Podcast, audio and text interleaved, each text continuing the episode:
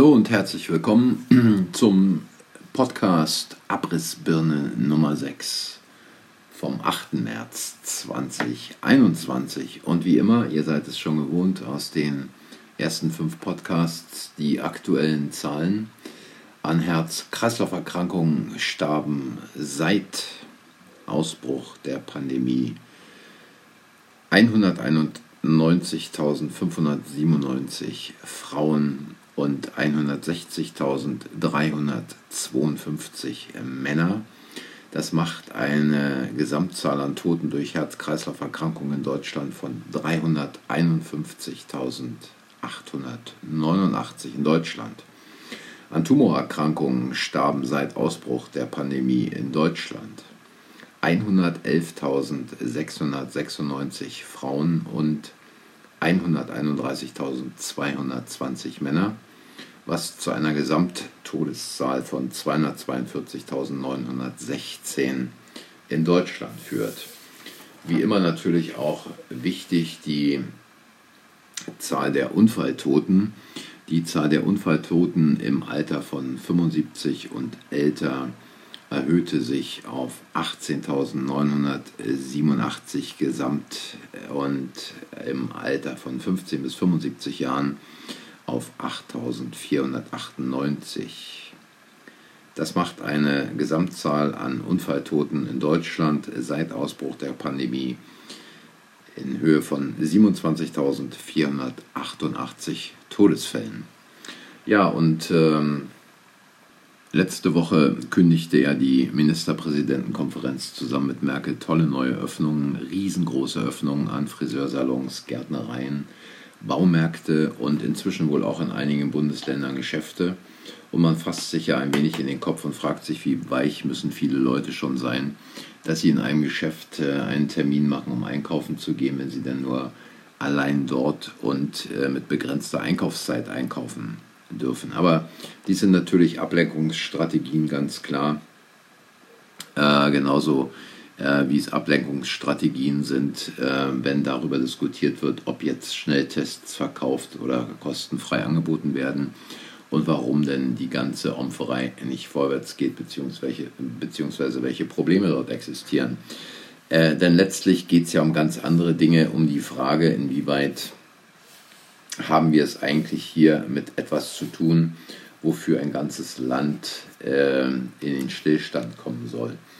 Und zum Thema Abrissbirne ist es halt einfach mal wichtig, sich anzuschauen, was passiert im Gesundheitswesen. Im Gesundheitswesen äh, ist seit 1998 bis heute ein ständiger Raubbau und Abbau betrieben worden. So hatten wir also in Deutschland im Jahre 1998 noch rund 571.000 Krankenhausbetten und die Zahl ist dann eingedampft worden bis 2018 auf 498.000. Und äh, nicht viel anders sieht es mit der Anzahl der Krankenhäuser in Deutschland in den Jahren 2000 bis 2018 aus.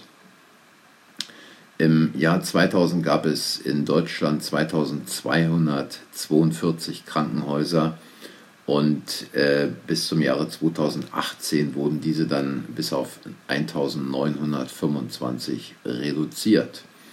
Im gleichen Zeitraum stieg jedoch die Anzahl der stationär behandelten Patienten. Äh, Im Jahre 2000 waren dies noch 17,3 Millionen, während es 2016, da habe ich leider keine Statistik bis zum Jahre 2018, aber während dies dann im Jahre 2016 19,5 Millionen waren, also immerhin 2,2 Millionen mehr. Und ähm, zum Thema Krankenhausabbau, Krankenhausbettenabbau, dies natürlich in einer Situation wie der größten Pandemie seit Menschengedenken und überhaupt, äh, was man sich je vorstellen könnte, so nach den Worten vieler Politiker und auch der Bundeskanzlerin, ähm, kann man sehen, wie innerhalb also dieser größten Pandemie massiv Intensivbettenkapazitäten abgebaut werden. Und zwar am 24.07.2020 verfügte man in Deutschland noch über 32.994 Intensivbetten. während dies am 7.11. des gleichen Jahres, also 2020, nur noch 28.345 Intensivbetten waren. Nun kann man natürlich die Intensivbetten abbauen und äh, damit argumentieren, dass ähm, die, der prozentuale Anteil der ausgelasteten Intensivbetten ähm, einfach so hoch ist, dass man keine Lockerungen durchführen kann. Man kann die Intensivbetten schön äh, langsam weiter abbauen und natürlich damit den prozentualen Anteil der ausgelasteten Intensivbetten weiter hochhalten. Zudem kommt, und da komme ich nochmal auf den Abbau der Krankenhausbetten zurück, dass im Jahre 2020 allein in Deutschland 20 Krankenhäuser geschlossen wurden und für das Jahr 2021 immerhin ähm, der Abbau von weiteren 30 Krankenhäusern geplant ist.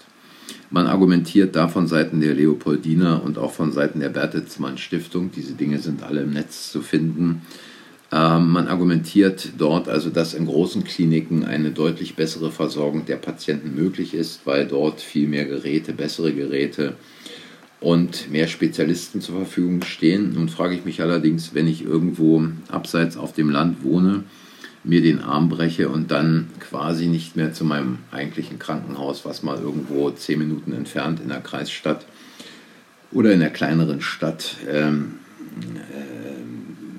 sich befand.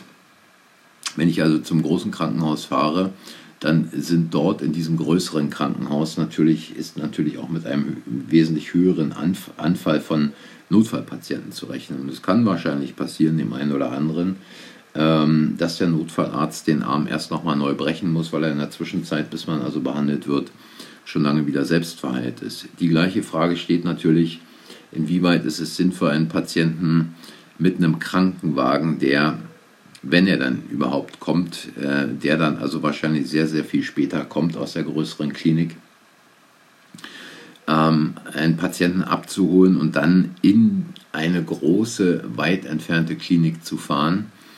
Ähm, angesichts dessen, dass die Infrastruktur in Deutschland, also die Straßenverhältnisse auch immer katastrophaler werden, sich diese Fahrt wahrscheinlich endlos hinzögert und äh, bei noch so guter Ausstattung innerhalb des Ambulanzwagens die Gefahr eines Todesfalles deutlich höher ist, als wenn der Patient dann in einem Krankenhaus entsprechend äh, selbst mit vielleicht nicht der allerersten Ausstattung behandelt werden kann. Also diese Dinge, die sich da gerade abspielen im Hintergrund, während man im Vordergrund über ähm, kostenfreie Selbsttests und ähnliche Dinge diskutiert, diese Dinge gehen also unbemerkt von, breiten, von der breiten Masse der Bevölkerung im Hintergrund vonstatten.